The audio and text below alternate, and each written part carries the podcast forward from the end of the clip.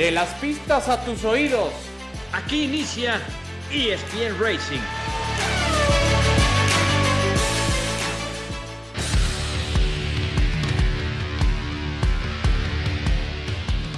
Hola, ¿qué tal? ¿Cómo están amigos de ESPN? Qué gusto saludarles. Qué placer estar con ustedes cada vez más cerca del final de la temporada 2023 de la Fórmula 1 y aquí en ESPN Racing. Estamos viviendo justamente estos capítulos con mucha emoción y con mucha intensidad por lo que todavía está en juego. Junto a Alex Pombo, Adal Franco, soy Javier Trejo Garay. Mi querido Alex Pombo, ¿cómo estás? Gusto de saludarte. Pues eh, el gusto es para mí, Javier, Adal, para todos ustedes que nos acompañan y pues ya ansioso de ver cómo se van a comportar los autos en este circuito callejero, que no tiene nada que ver con aquel circuito que donde ya corrió mm. en algún momento la Fórmula 1 en el estacionamiento, como mencionábamos la semana pasada.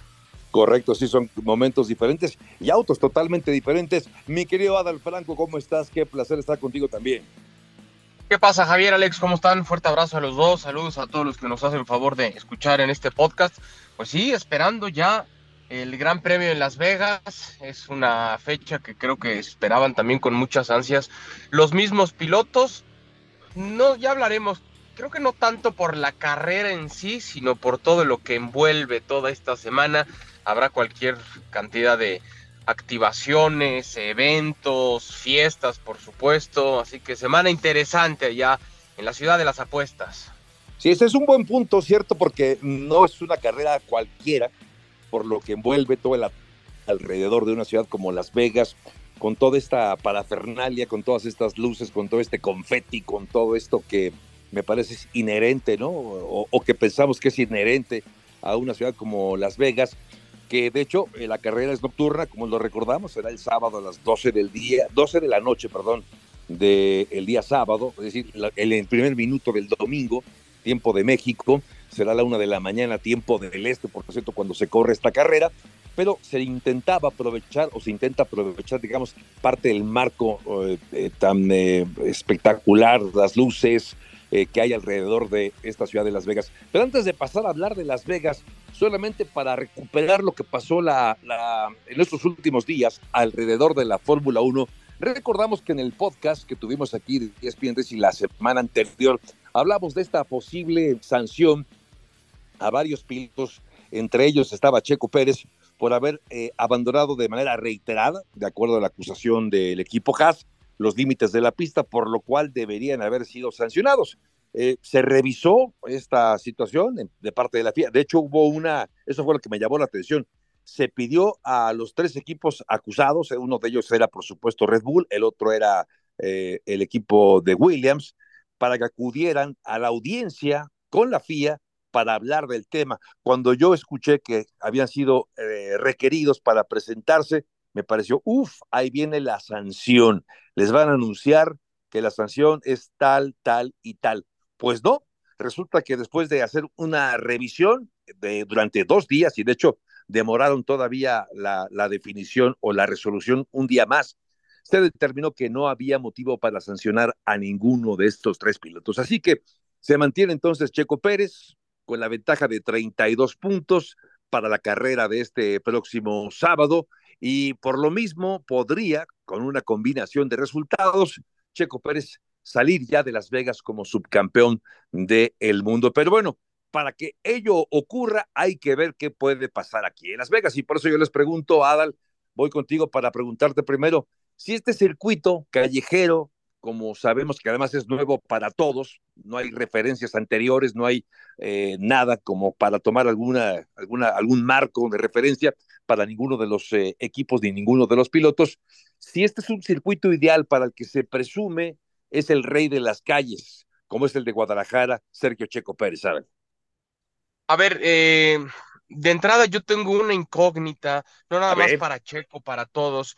La temperatura ya en Las Vegas ya, ya está haciendo frillito, la pista va a estar muy verde, les va a costar mucho trabajo a los pilotos poner en, en temperatura esos neumáticos. Recuerdo hace algunas semanas Verstappen decía, va a ser como patinar en hielo.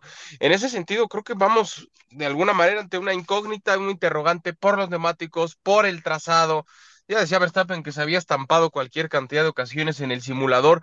Puede ser una carrera muy accidentada, puede ser una carrera que por lo mismo quizás salga un poquito de, del pronóstico seguro, decir, ah, va a ganar Verstappen y después ya vemos los demás qué onda.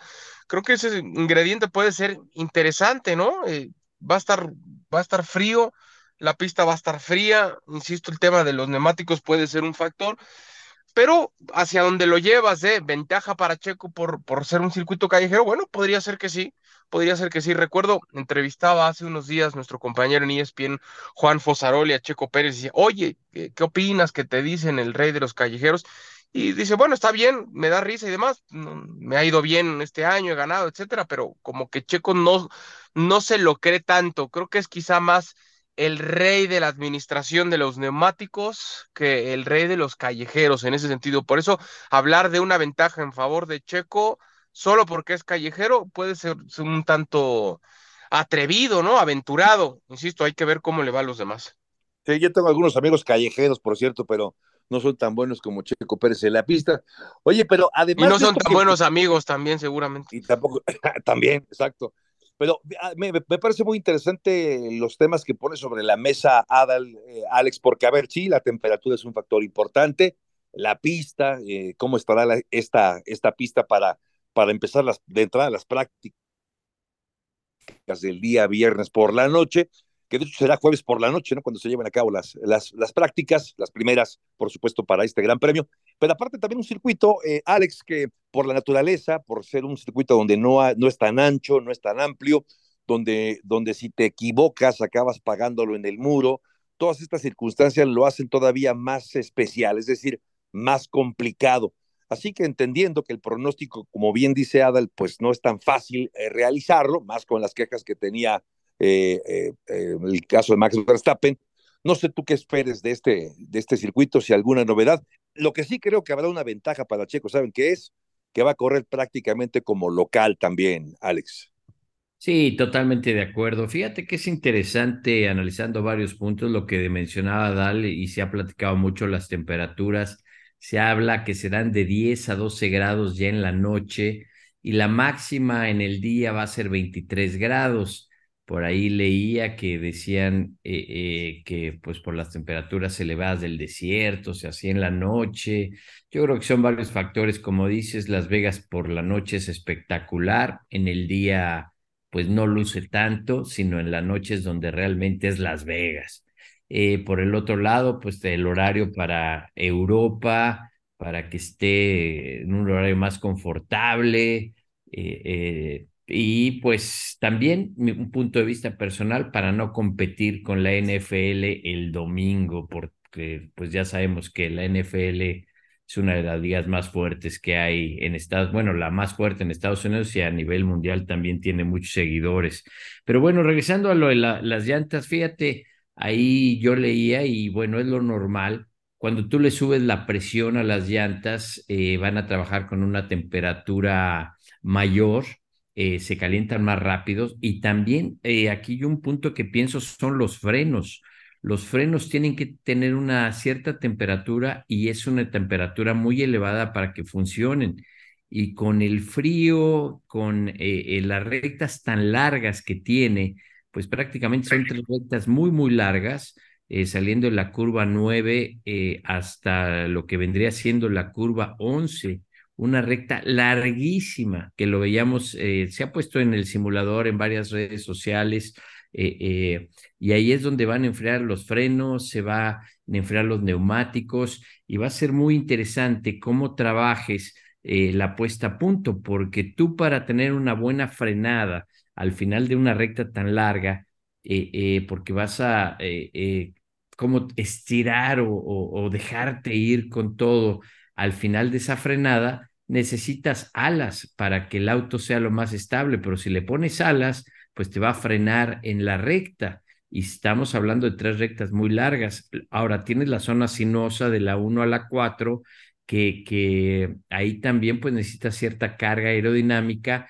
aunque lo mejor o para preparar el auto es trabajar con menos carga aerodinámica porque al final te va a sacar buena velocidad punta al final de la recta y es donde vas a poder hacer los rebases. Así que creo que hay muchas incógnitas, ya lo estaremos viendo. Inclusive la primera práctica del jueves creo que todavía no nos va a dar una idea porque la pista va a estar muy sucia, la van a empezar a conocer, pero desde ahí como ingeniero tienes que empezar a checar alturas, eh, cómo se empiezan a comportar los neumáticos, los frenos, eh, etcétera, etcétera. Sí, totalmente de acuerdo con ustedes, porque sí se requerirá de una configuración totalmente diferente para poder eh, sacar provecho de, de, las virtudes de tu auto en una pista tan diferente también como la que tendrá eh, o, será el escenario justamente de esta, de esta carrera del, fin de semana. De hecho, eh, bueno, eh, a ver, creo que es difícil, como bien decía Adal, hacer un pronóstico de qué es lo que va a ocurrir. Será interesante, ya nos estaremos arriesgando de cualquier manera a dar esos pronósticos para la penúltima carrera del año. Pero justo antes de pasar a eso y hablar de otros temas, yo quisiera rescatar dos puntos. Uno, lo que decía Felipe Massa recientemente a propósito de Checo Pérez, porque otra vez, a mitad de la semana, sigue, ¿cómo, cómo va aquel refrán que, que eh, tenemos en México? Sigue o dale con la burra al trigo, sigue la burra al trigo, porque... Y sigue la mata dando también. También, periodistas europeos particularmente le siguen preguntando cada que se topan a Cristian Jorge, ¿qué va a pasar con Checo Pérez? ¿Va a seguir corriendo en el 2024? Y, y, y Cristian Jorge dijo, bueno, ya basta, o sea, ya, ya, ya, por favor, ya bájenle, ¿no? Ya les dijimos a ustedes, son ustedes los que traen este rollo de que si, va a correr o no va a correr, ¿no? En fin, yo un poco molesto sentía a Cristian Jorge en esta respuesta que dio a mitad de la semana a otros cuestionamientos, o los mismos cuestionamientos de más periodistas, sobre todo los de la prensa europea. Pero a propósito de ello, decía Felipe Massa eh, que, que cualquier piloto, porque siempre se ha, se ha hablado recientemente, y ustedes han escuchado, si Luis Hamilton estuviera en el auto de Checo o si Fernando Alonso estuviera en el auto de Checo, no, hombre, estarían peleando el título a Max Verstappen. Y decía Felipe Massa, la verdad, ni Hamilton ni Alonso podrían pelearle el título a Max Verstappen. ¿Qué opinas de esto, Alex? Eh, a mí me gustó, es decir, entiendo lo que dice, porque decimos siete veces campeón del mundo, Hamilton, hombre, pero por supuesto que no sería tan fácil para, para eh, Max Verstappen lograr el campeonato que logró. No lo sé, creo que tiene algo de razón, por lo menos Felipe Massa, ¿no, Alex? Sí, sí, fíjate, eh, con respecto a los periodistas, eh, como lo hemos hablado ya en otras ocasiones, para mí se me hace poca calidad periodística, a lo mejor pocos conocimientos, y como dices, tratan de, de buscar algo que a lo mejor no existe o a lo mejor que quieren eh, hacerse notar eh, o yo, ya ven, yo se los dije, yo lo sabía desde, etcétera, etcétera. Para mí eso es eh, poca calidad periodística porque hay muchos temas de los que se pueden hablar y, y no estar insistiendo con lo mismo. Y como tú dices, mucho de la prensa europea, obviamente también sabemos, pues como todo, hay quienes aman y siguen a Checo y los que están en contra critican, pero pues es parte, es parte del juego, parte del show. De lo que dice Felipe Massa, fíjate que es interesante, porque al final del camino hablamos de estilos de manejo, hablamos de cómo te adaptas a un auto o no. Y, y, aquí es el punto interesante, porque ese Red Bull, lo hemos hablado, se ha comentado mucho, de que está diseñado al estilo de manejo de, de Max Verstappen. Y si ese estilo de manejo no es el estilo que tiene Lewis Hamilton o, que tiene Fernando Alonso, pues va a ser también muy complicado para ellos. Ahora, yo no entiendo por qué seguir para muchos, como lo decíamos, para mí, prensa barata, eh, seguir denigrando el trabajo que ha hecho Checo. Checo sigue subcampeón, ha hecho buen trabajo. No es nada fácil estar con un compañero como Max Verstappen, y lo hemos dicho. Checo empujó a Verstappen a ser mejor y Verstappen ha empujado a Checo a ser mejor. Eh, entonces, eh, al final, Massa tiene mucha razón. Dependiendo el diseño del auto, si se adapta o no al estilo de un manejo de Lewis Hamilton. Por ejemplo, Lewis Hamilton es muy agresivo en la frenada y, a lo mejor Verstappen tiene otro estilo de, frenado. Eh, y como lo hemos dicho, uno divide en el estilo de manejo el que auto se vaya de frente, se vaya de atrás, esté neutral, eh, eh, cómo atacas una curva en la entrada, a la mitad cuando pones el acelerador, qué tan agresivo eres en poner el acelerador, el movimiento de tu, tu volante. son muchos factores que tienen que ver y son estilos al final de manejo diferentes. Sí, no sé, no sé si tú tengas alguna opinión diferente o parecida, eh, Adal, pero a mí me, sonó muy, muy sensato. Y justo por eso, ¿no? Porque se sigue hablando de si otro piloto estuviera en el lugar de, de, Checo, las cosas serían diferentes para, para Red Bull, ¿no? A mí me gustó lo de prensa barata que dijo Alex, eh, porque creo que hay algunos que Está bien, está bien que les dé su, su lleguecito. A ver, al final, y si mi abuelita tuviera ruedas, pues también sería bicicleta, ¿no? O sea, dejemos ya de, de poner supuestos, y si aquí, y si allá, si no están Alonso y Hamilton en Red Bull, pues es por algo, y si Checo está en Red Bull, también es por algo. Por temas comerciales, también, ¿no? Está bien, entonces es parte de. Solamente hay 20 asientos hasta ahorita en la Fórmula 1 y Checo tiene el, el mejor coche. ¿no? Después de Verstappen, pues está Checo y tienen el mejor auto. Es así, por encima de Alonso, por encima de Hamilton. Ahora, eh, yo también coincido, creo que no tiene ningún sentido empezar a decir este, quién estaría mejor, si Checo, si Alonso, si Hamilton. Yo lo que sí estoy cierto es, si solo hablamos de un duelo Hamilton-Alonso, ¿quién podría, sacando la ecuación a Checo, cosa que no comparto, pero bueno, jugándole a esto de la prensa barata, de quién le daría más pelea a Verstappen, Estoy cierto de dos cosas. La primera, estoy seguro que Verstappen seguiría siendo el campeón en el mismo auto que Alonso que Hamilton, pero sí creo que le daría más pelea Alonso a Verstappen que Hamilton a Max Verstappen. Estoy segurísimo de eso, ¿eh? Sí, puede ser. Sí, sí, sí, puede ser, puede ser, estoy de acuerdo. Pero a ver, eh, también, este es eh, otro tema también alrededor del, de lo mismo, sería el siguiente. A ver, Red Bull tiene ya el campeón, al tricampeón, de hecho, sacando más, tiene más de 500 puntos de, no de ventaja, tiene más de 500 puntos ganados Max Verstappen en esta temporada.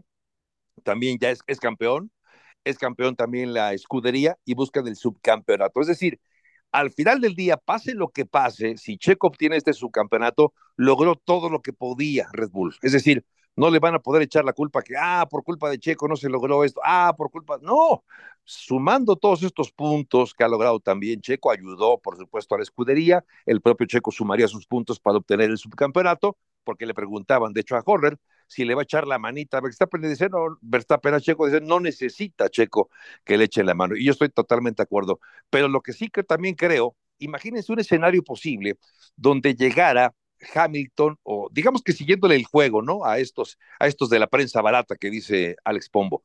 Imagínense que el próximo año o algún año, 2025, llegara Alonso o llegara Hamilton a el equipo de, de Red Bull. ¿Esto es lo que querría realmente Red Bull? Es decir, dos pilotos alfa peleando.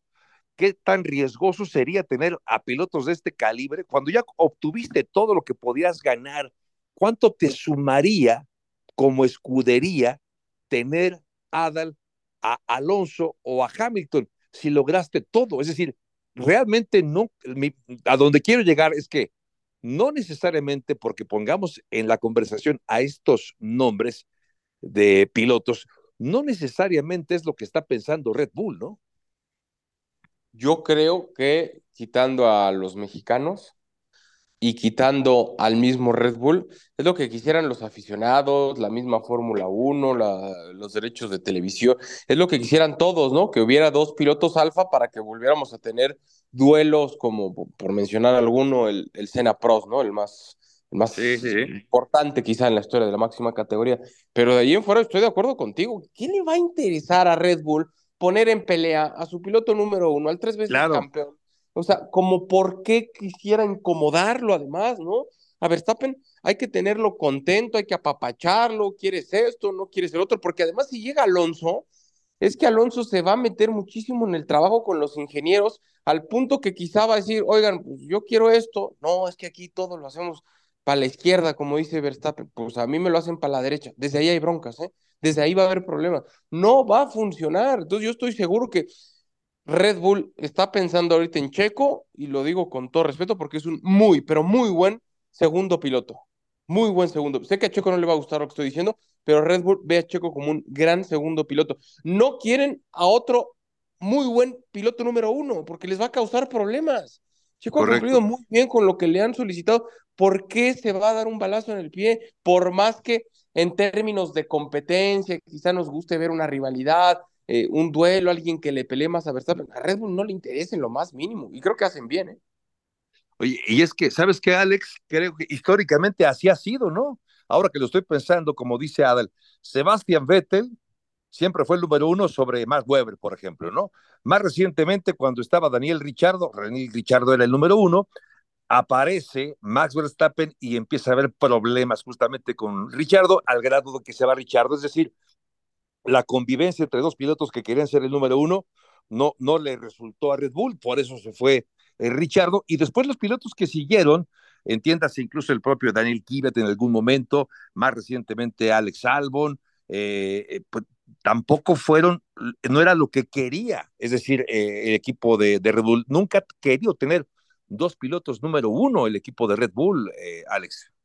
Es que es muy difícil y primero habría que preguntarse si Fernando Alonso está dispuesto a hacer, y yo creo que quedaría estipulado en el contrato, si quiere ser un segundo de Max Verstappen. Correcto. O el contrato van a poner que van a estar a igualdad de circunstancias y lo que mencionaban ahorita, el auto lo van a adaptar a mi estilo de manejo, a lo que yo pida, a los cambios que yo haga y no el otro piloto, en este caso Max Verstappen. Ahora hay que recordar que así ha sido siempre la Fórmula 1. Eh, acordemos cuando estaba eh, Lotus, por ejemplo, eh, que llegó a estar Mario Andretti Ronnie Peterson, pues obviamente Ronnie Peterson, un piloto muy rápido que nunca ganó el campeonato.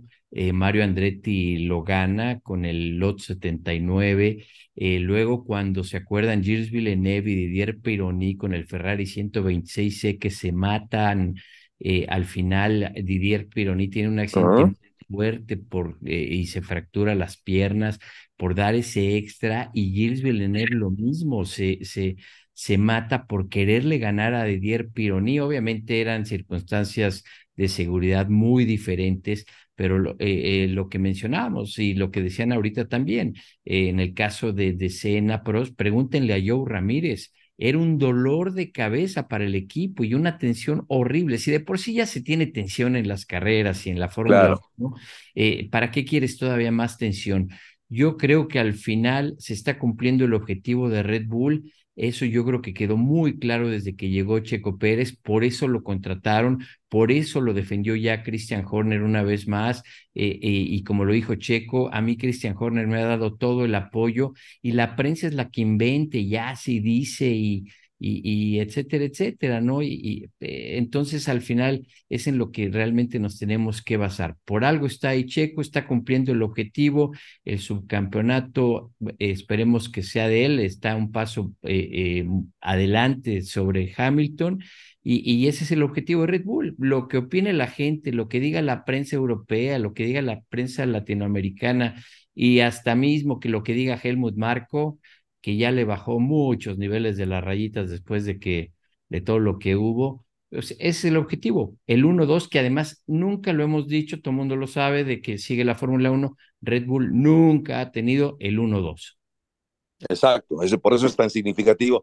Y, justo eh, en el, en el barco de todo esto, eh, recientemente Checo eh, brindó una entrevista a ESPN, habla de varios temas, incluso justamente de lo que ocurrió en el Gran Premio de México, eh, dice que ya, y como te lo, te lo dijo también a ti, Adal, eh, a ti te lo dijo unos minutos después de, de que ocurrió, que en retrospectiva sí eh, vio la oportunidad, quiso atacar, que lo que haría diferente, dijo en esta entrevista, es que quizá tendría más cuidado de Leclerc, es decir, levantaría si tuviera ahí a Leclerc como finalmente lo tuvo. Pero en principio dice, es lo mismo, porque no concibo correr sin pasión yo vi esa oportunidad y quise atacar y creo que se entiende perfectamente bien. Se equivocó, pudo haberse equivocado ciertamente, pero bueno, al final del día, eh, digamos que ha recuperado los puntos como para poder seguir peleando por el subcampeonato. Y otra pregunta que le hacían a Checo, justo en esta entrevista, era sobre una, si bien tiene contrato hasta el 2024, le preguntaba acerca de una extensión de contrato con eh, el piloto, con el equipo de Red Bull para a partir del 2025. Y dice, bueno, no hay prisa para ello, hay todavía mucho tiempo de aquí a, que llegue el 2025 para poder platicar y llegar ya a un acuerdo. Yo creo, al final del día, me parece que dentro de las opciones que tiene Red Bull, eh, creo que van a seguir con Checo, evidentemente, bueno, es un hecho 2024, pero me parece que sí habría posibilidades de llegar a una extensión a partir del 2025 podría haber, no sé ustedes si piensen, algún tipo de, de, condicionantes. Se hablaba incluso de hasta una reducción de salario, se hablaba también incluso de una, de una meta de puntos, ¿no? Que habría que conseguir eh, para que pudiera conservar su lugar a partir del 2025. Estas son meras especulaciones, pero que tampoco parecen algo tan descabellado si consideramos que, bueno, a pesar de todo, eh, se espera que, que, el segundo piloto un poco más competitivo. No sé si ustedes piensan eh, que puede haber una extensión más allá del 2024, Adal. Sí, yo justamente también eh, le pregunté eso a Christian Horner el fin de semana del Gran Premio de la Ciudad de México ah, y ahí sí fue un poco más, así como fue tajante en decir que Checo tiene contrato y, le dije, ¿me aseguras que va a correr? Sí. También le pregunté, oye, y hablando la posibilidad de una extensión de contrato, ahí sí fue más cauto me dijo, todavía falta mucho. Todavía estamos muy lejos de eso, todavía como que me dejó la sensación de que si lo están meditando, lo están valorando, seguramente tendrán otras opciones sobre la mesa junto a la de Checo Pérez, ¿no? Ahí yo también creo que todavía dependerá mucho del rendimiento que vaya a tener Checo, sobre todo en la primera mitad de la temporada 2024 para pensar en, para pensar en esa renovación, extensión. A mí me hace todo el sentido del mundo que se dé esa extensión en el contrato, pero Red Bull tendrá que valorarlo porque hay jóvenes pilotos que vienen presionando muy, muy fuerte. Aprovecho para, ahora que hablabas de esa entrevista de, Juan Fosaroli con, con Checo, aprovecho para el comercial este próximo viernes 17 a las 8.30 AM tiempo de la Ciudad de México estará el Sports Center especial dedicado a Sergio Checo Pérez con toda la entrevista completa, así que si lo pueden ver, eh, está ah, muy interesante. lo que dice, sí, este viernes 17 a las 8.30 AM, Sports Center especial con Sergio Checo Pérez. Yo sí creo eso, Javier, yo creo que Checo, estoy convencido, todavía hay mucha gente que me pregunta, oye, pero sí va a correr y más, yo estoy convencido, ¿eh? Estoy 95 seguro que, por ciento seguro que sí va a correr Checo el, el próximo año con Red Bull. De allá que lo termine, bueno, sí no sé, porque depende de los resultados que vaya a tener Checo y Red Bull es capaz, porque lo ha hecho, de a medio, camino cambiar si las cosas no van bien. Pero estoy convencido que sí va a arrancar la, la temporada. Y, y, también sobre lo que mencionas de esa extensión, yo creo que eh, está difícil, dependerá de cómo arranque, sobre todo en la primera mitad, porque, insisto, vienen pilotos jóvenes presionando muy fuerte en la, en la máxima categoría. Sí, estaría sujeto a resultados, sin duda una eventual extensión de contrato a partir del 2025. Y a propósito de, de lo que decía eh, Adal, eh, Alex, eh, Juan Fosaroli, entiendo que estuvo en Las Vegas en estos últimos días y compartió la posibilidad de que la, esta famosa esfera de Sphere, que se ha convertido en una nueva atracción dentro de la ciudad de Las Vegas, se apague. Es decir, pensaban que toda esta iluminación, toda esta espectacularidad de, de noche en Las Vegas eh, formaría parte de la esfera de, de, la escenografía, ¿no? Para el circuito y aparentemente se va a apagar, decía Fosaroli, porque la luz que emite esta esfera es tan fuerte que acabaría, digamos, encandilando a los pilotos, lo cual pues sería triste, porque ya no sé, no triste, vamos, pero estaba padre ver ahí una esfera de ese, de ese tamaño, mi creo, Alex. Pues mira, yo, yo lo había comentado, no sé si fue con aquí con, con nosotros en el podcast o en otro lado, pero eh, mira, también depende, yo creo que la imagen, que sea una imagen que dé mucha luminosidad. Eh, tú como piloto, y una vez que te metes en el auto, tu mirada está en el apex, en la cuerda interna, en la frenada, en la trayectoria, en la barra, en el coche que traes adelante, en checar tus espejos y te olvidas de, a lo mejor las primeras vueltas eh, de la práctica del jueves ibas a ver la esfera y vas a decir, wow, qué increíble se ve, y tan pronto pases por ahí, se te va a olvidar la esfera. A menos de yo eh, siento que te pongan una imagen muy brillante que te deslumbre. lo mismo que pongan, no sé, un amanecer en la esfera, a que a lo mejor pongan una pelota de básquetbol que es, pues no tiene tanto brillo. Eh, entonces yo creo que depende de la imagen, de lo que eh, le puedan poner eh, como todo para la misma organización, hay todavía cierta incertidumbre de cómo se va a desarrollar todo. Pero pues yo creo que esa primera práctica va a ser una prueba para todos para ver qué apagan, qué prenden, qué quitan, qué no quitan. Inclusive ya el uh, director de Liberty Media ya vino a pedir disculpas de a toda la gente, porque todos los locales ves que se han quejado mucho, turistas que a lo mejor no, ni siquiera sabían que iba a haber gran premio, que tenían sus boletos reservados desde hace tiempo, que no pueden ver eh, eh, las fuentes ahí en el Velayo, que todo está tapado y que las tribunas. Entonces son las dos caras de las monedas, los que están emocionados por ir al Gran Premio de Las Vegas y los locales o, los eh, que no tienen nada que ver con la Fórmula 1 dicen, oye, yo pagué, es como, no sé, cuando vas al, a, de turista y ves que están dándole reparaciones a una catedral o a un monumento, dices, me lleva cachispachis, ¿por qué me tocó a mí, no? Pero bueno, pues es, es parte de, yo siento que va a ser una carrera muy interesante, muy espectacular y un reto para todos los pilotos, como yo lo he dicho y, y lo comparo con Indy, eh, esa pista de Baltimore que pasaban hasta por una vía de trenes y cómo botaban los autos, pues eh, eh, que se acaten, es igual para todos, va a ser la pista igual para los 20 pilotos, para los equipos, así que creo que va a ser muy interesante. Oye, Alex, Javier, perdón que, me, perdón que me meta, no quiero dejar escapar el comentario. Tengo entendido sobre lo de la esfera que por dentro van a poder, van a transmitir la carrera ah, eh, mira. Ajá, por dentro van a, vas a poder ver la carrera, por fuera está lo que bien mencionabas, la disyuntiva de si está prendida o está apagada. Y otra cosa que habría que tener pendiente es, hay muchos hoteles que están inconformes, algunos otros establecimientos de allá que están inconformes, y todavía me decían, hasta la semana pasada había todavía negociaciones con ellos para decir, a ver, está bien, eh, dimos en la torre de alguna manera, cómo compensamos, negociamos, otros que tenían que pagar. Ahí hay algunos aspectos comerciales que todavía me decían hasta la semana pasada no habían terminado de resolverse. Ojalá no vaya a llegar a ser un tema, un tema mayor, que todo esté bien controlado, que haya buenas negociaciones allá para que no, no pase a mayores, porque me decían, puede ser que de pronto haya muchas cosas que en temas de organización no estén al 100%. Inclusive me decían, para el año 2 va a ser mucho mejor en cuanto a organización que el año 1, porque todavía hay cosas que no están resueltas al 100%. Y aparte hay que agregarle a de, de lo que decían de que toda la unión de trabajadores, pues de todos los meseros, de los bares y todo eso que se les ha complicado llegar a sus trabajos, este, etcétera, etcétera, que querían ponerse en huelga. Aparentemente ya llegaron a un arreglo de los salarios o de todo eso, pero, pero sí, creo que para la organización no ha sido nada fácil el Gran Premio de Las Vegas. Eh, eh, la verdad, pues uno desde afuera y como aficionado y todo, yo creo que es muy interesante y a nivel mundial, pero sí, por lo que se ha visto a nivel local, han tenido que superar demasiados retos porque ha sido muy, muy complicado.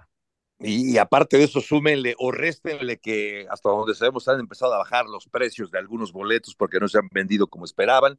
Los alojamientos también han bajado de precio justo porque no, no hay demanda como lo esperaban por lo, lo caro de los boletos. Y agréguenle que pilotos como Max Verstappen se ha quejado de la celebración de este Gran Premio de Las Vegas. Hombre, pues nada, nada, nada fácil, como bien lo dices. Ojalá que para el próximo año se haya superado estos inconvenientes. Oigan, ya para despedirnos brevemente, si les parece, vamos con los pronósticos, ¿no? A ver, eh, eh, lo que decía Dalí tiene toda la razón, no, no, no hay que esperar, o, ahora tenemos que esperar lo inesperado, pero no sé si se la juegan con Max Verstappen para que gane la pole este, este mismo fin de semana allá en Las Vegas, Alex. Pues mira, yo los voy a sorprender. A ver. La, pole me voy a ir con, con Ferrari, con alguno de los dos. Eh, me voy a, voy a poner a Carlos Sainz. Ok, ok porque como dijo Charles Leclerc, lo que necesita es una limpia ahí en Acatemac o en algún lado, porque todo sí, está mal. Entonces me voy a ir para la, la, la, la pole a Carlos Sainz, voy a poner a Fernando Alonso, creo que puede ser muy, muy sólido y sobre todo la experiencia que tiene eh, Alonso en todo tipo de autos, todo tipo de pistas, todo tipo de escenarios, puede jugar a favor y voy a poner a Checo metido por ahí también dentro de los tres primeros. Y Eh. a un Hamilton eh, ahí en la cuarta. Max Verstappen lo va a poner más atrás porque se puede presionar él solo. Lo Iba a vimos chocar. Cuando, estaba más joven, cómo chocaba mucho en Mónaco, etcétera, etcétera. Entonces a Max Verstappen ahí lo pongo un poquito más Esa es la, atrás. esa es la parrilla salida. Oh, ya danos los 20 de una vez, Alex. No, no, no, nada más ahí lo dejo porque ya no nos da más tiempo y como siempre les digo, cuando uno habla con amigos y de lo el tema que le gusta se va muy rápido y ya nos están presionando. Correcto, correcto. Bueno, a ver, perdón. eh, Adelante, Y- Adal. eh, ¿La Paul? Adal. La Paul voy con. Con Alonso. Eso, Ah, eso es todo. Voy a arriesgar, voy a Qué arriesgar. atrevido eres. Me Sí. gusta, pero es, es muy atrevido, pero me gusta. Ok, yo voy a poner en la pole a Lando Uh. Norris. Lando Upa. Norris, me quedo con Lando sí. para la pole position. Órale. Hoy sí estamos bueno, agresivos, ¿eh? Hoy sí estamos, eh, pues sí, sol- eh, soltando la casa por la ventana, echando la casa por la ventana. Ok, y el podio, entonces, Alex, ¿cómo queda la carrera 1, 2 y 3 para el domingo? Perdón, para el sábado. Bueno, sí, va a ser domingo en la madrugada, por cierto. Alex, Mira, la voy a poner así para que sea muy emocionante. Checo va a ganar, Hamilton segundo, Carlos Sainz tercero. Ah, esa me gustó, me gustó mucho esa. Es más, te la voy a copiar tal cual, así íntegra. Checo, Hamilton y Sainz, me gustó. Tú, Adal, Órale. Oye, pero ¿por qué están peluceando a Verstappen así? Qué groseros son. pues no, Qué no- grosero. no es pronóstico, creo que no es pronóstico, es deseo, creo. Ah, ok. Está bien. También. Ok, Exacto. yo voy a ir con. Fíjate, ¿eh? A ver, Victoria para Alonso, bien. segundo Verstappen, tercero Checo. Sí, también suena bien. También puede ser buena esa. Esa también me gusta. Pues es que me gustan todas las combinaciones. Oiga, pero antes de despedirnos, si nos puede recordar, Adal, por favor, entonces, ¿cuándo podremos ver la entrevista en Sports Center, la entrevista con Checo Pérez? Por Center especial con Sergio Checo Pérez, habla de la temporada 2023, de lo que fue el Gran Premio de la Ciudad de México, habla también de su vida personal, cómo es en esa faceta de padre, tiene ya cuatro hijos y mucho más en esa charla que tuvo con Juan Fosaroli. Sport Center especial Checo Pérez, este viernes 17 de noviembre, 8.30 AM, tiempo de la Ciudad de México, por ESPN. Salió como 8:30. ¿no? Igualito. Sí. Sí, Me gustó por ESPN, me gustó. A ti te sale mucho mejor, Sí, la verdad. lo cerraste. Oiga, pues llegamos al final. llegamos al final de este espacio, de este podcast, por supuesto, ESPN Racing, es el capítulo previo al Gran Premio de Las Vegas que se corre este fin de semana. En nombre de todo el equipo, Alex Nave, la producción, Alex Pombo, Adal Franco, soy Javier Trejo Garay. Muchas gracias y hasta la próxima edición de ESPN Racing.